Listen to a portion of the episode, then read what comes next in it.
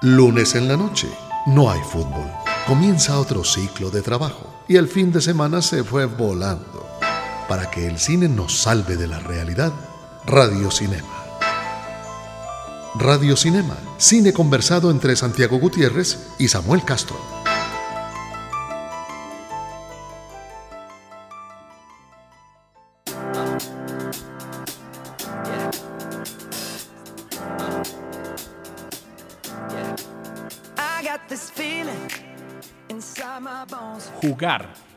Quién gana es una de las rutinas que los cinéfilos tenemos cada vez que viene el premio Oscar. Jugar a saber quiénes van a ser los ganadores de la noche, pero también quiénes son los grandes perdedores, quién se va a equivocar con el discurso, quién va a llevar el vestido más bonito, el más feo, porque el, Oscar es una fiesta, hay de todo, hay glamour, hay cine, pero también hay votaciones y hay política, y este año sí que hay política, sobre todo porque hay algunas categorías que parece que van a dar el chance a muchos de Hollywood para hablar contra el señor Donald Trump. Así que con este juego en mente, hoy vamos a dedicarnos a ese juego maravilloso que es tratar de adivinar quién va a ganar el premio Oscar.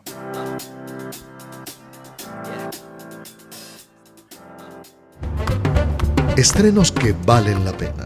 Películas que deberían evitarse.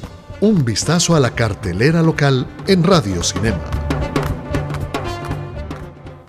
Bueno, no sé, Santiago, eh, ahorita estábamos hablando, eh, y buenas noches. Buenas noches. Eh, estábamos hablando sobre que lo mejor era empezar por la categoría de mejor película porque no hay mucha expectativa, o sea, está muy cantado, creo yo. Sí, claro, cuando hay una película que tiene 14 nominaciones, eh, eh, está muy cantado que la que no se la, gane, Sería un ridículo para la academia incluso, pues, de cómo nominamos 14 veces en todas las eh, variables de la producción, desde la actuación hasta el diseño y la edición, y no le damos al menos mejor película. Creo que... Ha, pasado, pues. Bueno, sí, pero, oh. pero sí, sí, la verdad ha pasado y uno pensaría que en un año tan político el contrapeso podría ser política, pero tampoco uno ve una, una película que podría desde ese aspecto, eh, eh, digamos, eh, entrarle a competir en esta sí, Sí, porque Moonlight, que es como la directa competidora, y, estamos hablando de cartelera porque tenemos a La La en cartelera todavía y estrenaron un par de películas que están en esa categoría. Estrenaron Leon y Hell or High Water, que, que aquí se llama Sin Nada que Perder. La tradujeron, una traducción muy mala, realmente, como, como siempre. Eh, no, no es Moonlight como la película que le puede ganar a La La Land. O sea, no, no tiene como no tiene tanto contexto político. Hay una parte social como importante eh, y hay una parte estética muy bonita, pero no es como la película contestataria. O sea, no es no es como Malcolm X, pues no, no, no es, una película que la gente va a votar para llevar a la contraria a Trump. No, entonces yo sí creo que va a ganar La La Land. Y a propósito de eso, podemos, podemos recomendar rápidamente esa Hell or High Water, que tiene cuatro nominaciones al Oscar, además de Mejor Película. Tiene Mejor Guión Original para Taylor Sheridan, Gran Guión. Mejor edición para Jake Roberts, mejor actor de reparto para Jeff Bridges, eh, que, que también en otro año, si fuera otro año, podría tener muchas posibilidades de ganar. parece que esto es western, como que le, le caen como anillo al dedo al hombre. Es un western maravilloso, váyanlo a ver. Eh, y si lo van a ver, pues nos cuentan cómo les pareció escribiéndonos a nuestras cuentas de Twitter. La de Santiago es... San Gutiérrez J. La mía es arroba Samuel Escritor. Y realmente es una película que vale la pena porque cuenta muy... Esa es más política, me parece a mí, que Moonlight, porque cuenta un estado de cosas en Nuevo México donde hay un montón de eh, avisos de quiebra, de bancarrota, de gente vendiendo la propiedad. Y entonces este par de hermanos, que son Chris Pine y Ben Foster, que Ben Foster a mi modo de ver debería haber estado nominado al Oscar como mejor actor de reparto también, em, eh, idean un plan asaltando un banco, el banco al que le deben plata. O sea, sucursales de ese banco en todo Nuevo México. Y se les atraviesa un sheriff. Eh, que en este caso es un ranger de Texas, que es Jeff Bridges, que es supremamente inteligente, pero la, la, la película además eh, no, no es solamente como de policías y ladrones, es también como de yo por qué robo. Hay, una, hay un montón de diálogos en los que Chris Pine lo que dice es, es que yo he sido pobre, he sido pobre toda la vida y, y- y la sociedad me condena a ser pobre, pero mis hijos no van a pasar por eso. Eh, y, y Jeff Bridges con un discurso de cumplimiento de la ley, pero en algún momento también entendiendo por qué estos muchachos eh, están haciendo lo que hacen. a, mí, a mí me pareció una película brillante. Exacto. Eh, que, que- que- que dejamos para que la vean y que la tienen que ver esta semana. No va a durar mucho más en cartelera. Y, y la idea también es llegar a los, a los premios Oscar con todo visto. La mayor información posible, claro. Sí, sí, sí. Y por eso mismo es que no nos vamos a demorar más en cartelera y nos vamos ya a nuestra sección de personajes para hablar de esas categorías en actuación donde sí hay más cosas discutibles en la ceremonia del próximo domingo. Nos hacen reír, soñar y llorar. Aún así, no los conocemos. Personajes del cine en Radio Cinema. Santiago, hasta hace ocho días yo creía que Casey Affleck era el seguro ganador del Como lo premio dijiste Oscar. acá, además, lo dijiste acá. Sí. Quedó grabado. Sí, quedó grabado. Por desgracia me tengo que desdecir. eh, es parte de, de- de este oficio.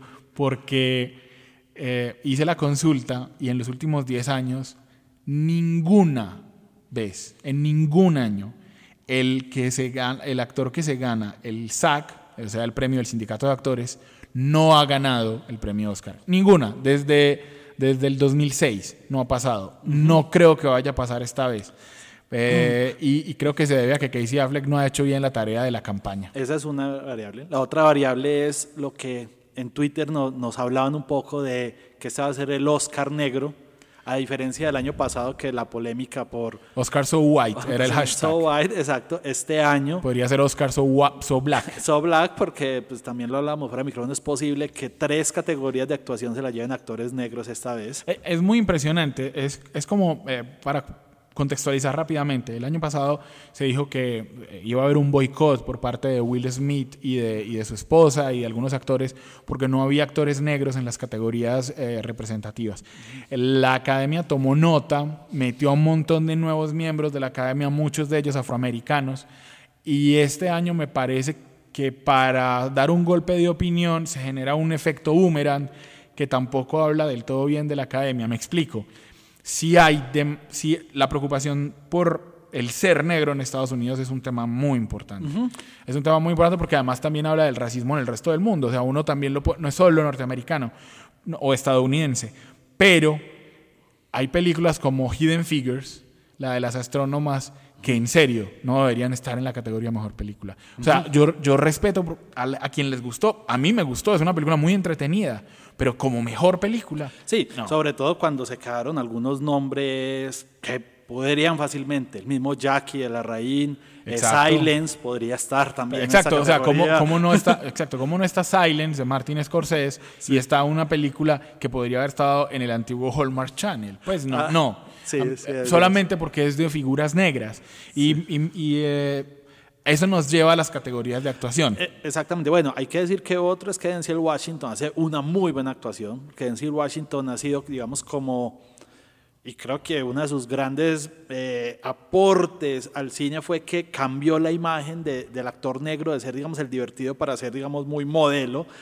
Aquí él se deshace, digamos, se Está- reconstruye. Estamos hablando de Fences. Fences, que es basada además en una, digamos, obra del ganador del Pulitzer, eh, August Wilson, que eh, eh, tiene, creo que son nueve obras, Samuel, que hablan por décadas sobre la historia de los afroamericanos.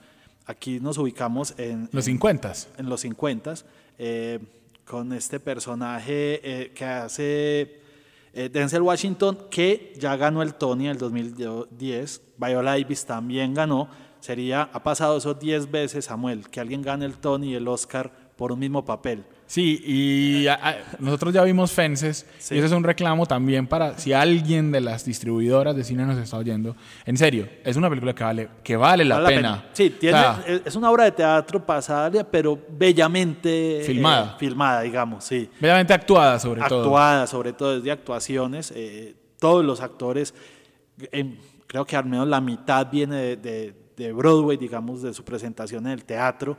eh, se transpone el, el cast y Denzel Washington hace su tercer la película como director que también es cumplidora, digamos. Sí, yo, yo también, a mí me da pesar porque a mí la actuación de Casey Affleck en Manchester by the Sea me parece desgarradora y fantástica y, y, creo yo que es merecedora del Oscar, pero Casey no se ayuda, como dirían las mamás. Entonces, eh, no, no es eh, amable con la prensa, no va a, los shows de noche que se necesitan. Y volvemos a lo que decimos siempre, los Oscars como ningún premio es juego político. Y cada vez más, o sea, tal vez antes no tanto, pero hoy en un mundo hipermediatizado, donde todo el mundo tiene que salir, pues, o sea, solo te digo, a mí me parece que incluso a Denzel lo beneficia el Viola, porque Viola es segura ganadora en Mejor Actriz de Reparto.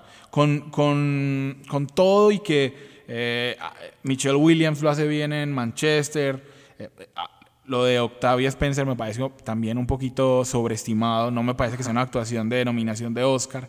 Con todo y que Naomi Harris en Moonlight se destaca mucho, Viola, Viola es indiscutible ganadora de esa noche. Sí, y, es un papel que va creciendo en la película y que tiene, digamos, pues no, para no dañarles a ustedes y que la vean una par de escenas donde se transforma el personaje que habla mucho como de esas matriarcas que creo que son muy universales.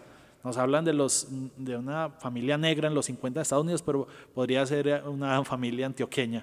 Y eh, iba a decir que, Santiago, que así como las vueltas, como la, la suerte se le ha volteado a Casey Affleck y no parece que vaya a ser el ganador el próximo domingo, le pasó lo mismo a Natalie Portman, que hasta hace dos meses era la ganadora del Oscar y hoy ya no. Hoy la que luce como que va a ser la ganadora del Oscar a Mejor Actriz, para mi suerte, señoras y señores, para mi alegría, y voy a, aplaudir y a saltar ese día en la, en la ceremonia cuando la esté viendo, es la sensacional Emma Stone. creo que más llevada por la ola de la película que por la propia actuación. No, disentimos, Santiago, no nos vamos a agarrar aquí a puños, pero el asunto es que es lo que ya hemos dicho, es muy difícil actuar lo ligero y lo que ella hace es fantástico. A mí, la verdad, yo creería que la, la, otra que la, otra actriz que merecería y que sería justo si se lo ganara eh, es Isabel Huppert. Ajá, creo que esa Su papel en él es una, una belleza. Porque Natalie Portman en Jackie si tendría que venir con palabra, me parece que es inconsistente. Creo que el papel se le sale por momentos y creo que eso ha jugado en contra. Y creo que algunas decisiones del director, que pues si quisiera que la vieran para no, algunas decisiones del director la exponen de más. Va a estar en la primera semana de marzo para que no se la pierdan. Sí, eh, pero, pero bueno, pero creo que hace una actuación igual y es muy efectista estas eh, biográficas. Eh, y sobre todo estas películas biográficas me gustan mucho de un momento en la historia. Y, ella cumple, pero eh, no es consistente. El otro, el otro que es un seguro ganador, o nos parece que es un seguro ganador, es Mahershala Ali, el, el, actor de reparto que está nominado por Moonlight. Eh, aunque esa categoría sí que está peleada, porque te voy a decir, es verdad que Jess Bridges hace un papelazo en, en or High Water, que Lucas Hedges en Manchester by the Sea lo hace muy bien. Pero la manera de robar escenas de Michael Shannon en Nocturnal Animals, una película que además debió tener mejor suerte, Nocturnal Animals es mucho más película que Hidden Figures, pues, pero, pero de aquí a la luna, pues. Creo que ya sabemos que Hidden Figures no... no, no, a mí me gustó mucho, en serio, me gustó mucho, me pareció muy muy entretenida, dan, la historia es muy, muy, porque es una historia real y entonces uno, uno se asombra de que eso haya pasado, de que eh, unas mujeres inteligentes hayan tenido que enfrentar el racismo de esa manera en un lugar de ciencia como la NASA. Pero de ahí a que esa película esté dramáticamente bien, eh, digamos que con el nivel artístico para, o la ambición artística para, para estar en mejor película, eso es otra cosa muy distinta. Así es. Eh, pero ya que, Santiago, ya que desocupamos las eh, nominaciones de, de, actuación, digamos, que nos interesan mucho, conversemos un ratico en lo que nos queda de, de, este espacio sobre qué pensamos en, en otras categorías de posibles ganadores. Y el ganador es... Hablamos de premios en Radio Cinema.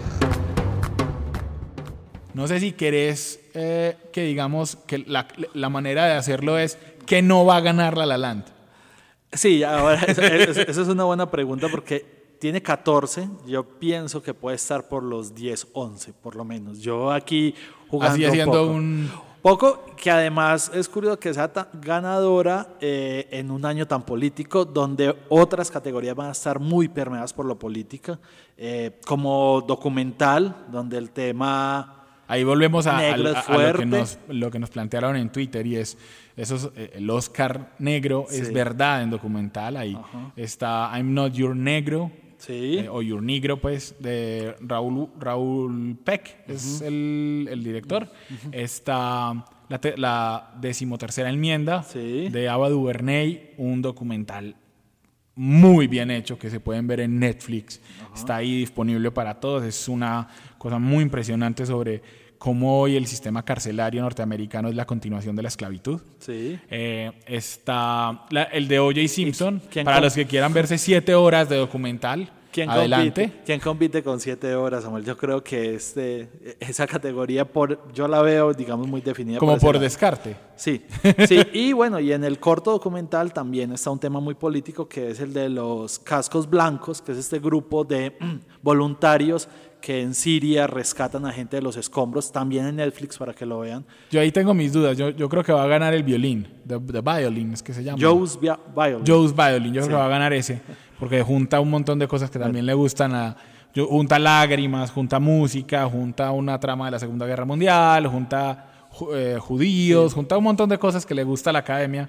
Y donde el escenario está para el momento político de la noche es que gane Irán su película, Sí. mejor película extranjera, cuando... Tony Erdmann era era ganador hace dos meses. Favorito, pero creo que ahora con Claro. el boicot de Trump... No, es que Donald que- Trump... Que no vaya a ir... Claro, le impide, para que expliquemos, Donald Trump al impedirle el ingreso a un montón de ciudadanos de ciertos países, pues entonces Asghar Farhadi, que yo la verdad creo en su honestidad del gesto, no creo que haya sido un asunto pues como de para generar, no, sino que dijo, no, listo, entonces si no me quieren, pues yo no voy.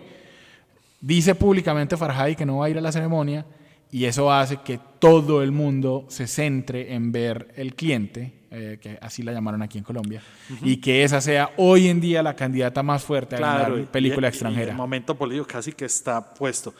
Sobre lo que decías ahora, La La Land puede tener discusión en, en edición, que tal vez la secuencia de acción de eh, Pueda ser Ridge, ganadora. Exacto. Tal vez vestuario podría ser discutido con un Jackie que de época está bien o un Florence Foster Jenkins que también por ser de época le podría pelear. Sí, a los, a, a los, a los votantes en esa categoría les encantan las películas de época. De época. Si hubiera una del siglo XV ya habría ganado. Y, y si veamos, vamos allá, Jackie es un ícono de la moda de, la historia. Tal vez si le quieren hacer ese guiño al personaje, también podría. Sí, pero, ahí. pero yo creo que La La Land, La La Land no lo hace mal en ese, No, en ese no, asunto, porque no, hay, hay mucha, eh, digamos Ese que... estilo vintage que también está muy de moda ahora. Sí, y también habla mucho el vestuario como de los personajes y del momento que tienen, del momento eh, emocional que viven a lo largo de la película. No sé, yo creo que, que sí puede ganar La La Land. Creo que seguro va a ganar Damien Chazelle, mejor Seguro. director. Sí, ese no, no, hay, no hay dudas. Aunque debo decir que soy un.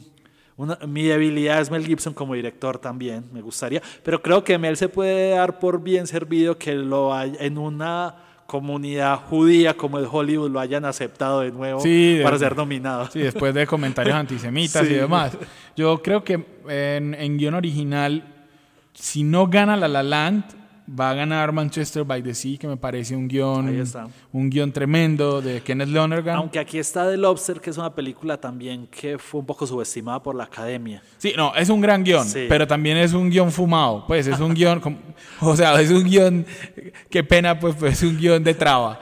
Eh, es una vaina compleja de que uno no puede estar, uno tiene que estar en pareja y si no va a un lugar y si en ese lugar no encuentra pareja, entonces uno se convierte en un animal. O sea, ojo, pues que, que no es cualquier cosa ese guion. Sí. Eh, no, yo creo que... Está más peleado igual al adaptado. El adaptado Sí. tiene, pues está Rival, que es eh, una adaptación de un cuento corto.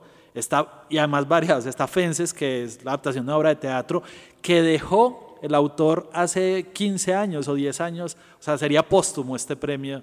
Sí, pero, pero, yo creo que va, creo que va a ganar Moonlight. Moonlight es el favorito. todas que va a ganar. Moonlight siendo Rival un, un guion adaptado muy difícil de hacer. De hacer, total. Muy complicado Sí. de hacer. La que otra que está muy peleada eh, es, es fotografía entre La La Land y Moonlight. Y, y no, y no descartemos a Rodrigo Prieto por Silence, que Rodrigo Prieto, como siempre, hace un trabajo estupendo para el maestro Martin Scorsese. Diría que, que Bueno. aparte de eso, digamos, las ediciones de sonido son complicadas. Yo, yo, aunque una gente diga es la ventaja la tiene la La Land, a mí me parece que en sonido, si uno ve, sonido ha ganado Transformers, sonido ha Sí. ganado películas donde Del hay, espacio, hay que inventar sonidos, donde hay muchas capas. Yo vi Deepwater Horizon solamente por hacer el ejercicio juicioso de ver todo lo del Oscar y es muy impresionante porque hay parte de la película que es de una fuga de petróleo en una plataforma, se narra con el sonido del petróleo en las tuberías. O sea, es muy, muy, muy difícil, no, no la veo clara, digamos, en esta categoría. Efectos visuales no, no estoy seguro tampoco. Efectos visuales, eh, han hablado mucho de, de los efectos del libro de la selva. Yo, que, sí, yo, yo, por mí los ganar. ha, estado, pues, aquí hablo de lo que he leído, que la gente de- habla, pero Doctor Strange también fue muy elogiado por, yo creo que puede estar por esos lados. Sí, no, no sé si, no sé si eh, se va a, pa- a pasar con, con canción lo que pasó con Amy Adams en los votos previos. Como tiene dos candidaturas, no sé si de pronto entonces la de Justin Timberlake se lleve ahí. Yo espero que no. Bueno, por- que me cae bien, pero no, yo creo que si hay alguna canción que expresa la película es esa. Si ganara Lin Manuel Miranda por la canción de Moana, sería otro de los EGOT. De los personas EGOT, EGOT, EGOT, la sigla es EGOT, es decir, los que han ganado Emmy, Grammy, Tony y. ¿y ¿Cuál me falta? Y Oscar. Y Oscar, Eh, sí, y esa, que todos. Eh, eh, en animada sorprendió a Pixar cómo fue olvidado. Dory no, no, no lo llamaron. No, Dory, Dory es un titulito regularcito pues de Pixar, la verdad. Lo que yo no entiendo es el amor de todo el mundo por Zootopia, Zootopia. ¿qué A mí, a mí no me pareció tan buena. Me gustó más Moana, personalmente. Moana como historia y como filigrana de hacer cubo es Muy- una obra de arte. Es una obra de arte, exacto. Entonces, no, no sé por qué ese amor por, por Zootopia, pero bueno, eh, esas cosas pasan. Porque el Oscar es eso, es una mezcla de votos, de vainas, de, de no solamente de arte, pero es una fiesta del cine y todos los cinéfilos ya debemos estar muy felices porque vienen los Oscar. Así que esta semana la propuesta que les hacemos en Radio Cinema es que busquen todas las películas del Oscar, vayan a cine, vean lo que hay en línea, ha- hagan lo que sea para que disfruten más. Es como cuando uno va a una fiesta y conoce al invitado. es mucho mejor.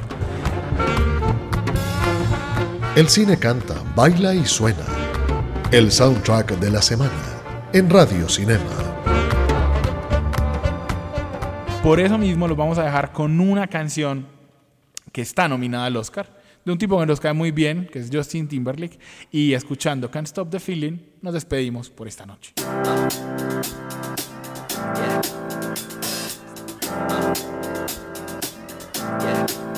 I got this feeling inside my bones.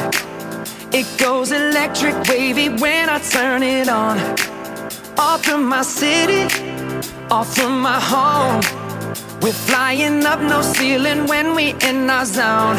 I got that sunshine in my pocket, got that good soul in my feet. I feel that hot blood in my body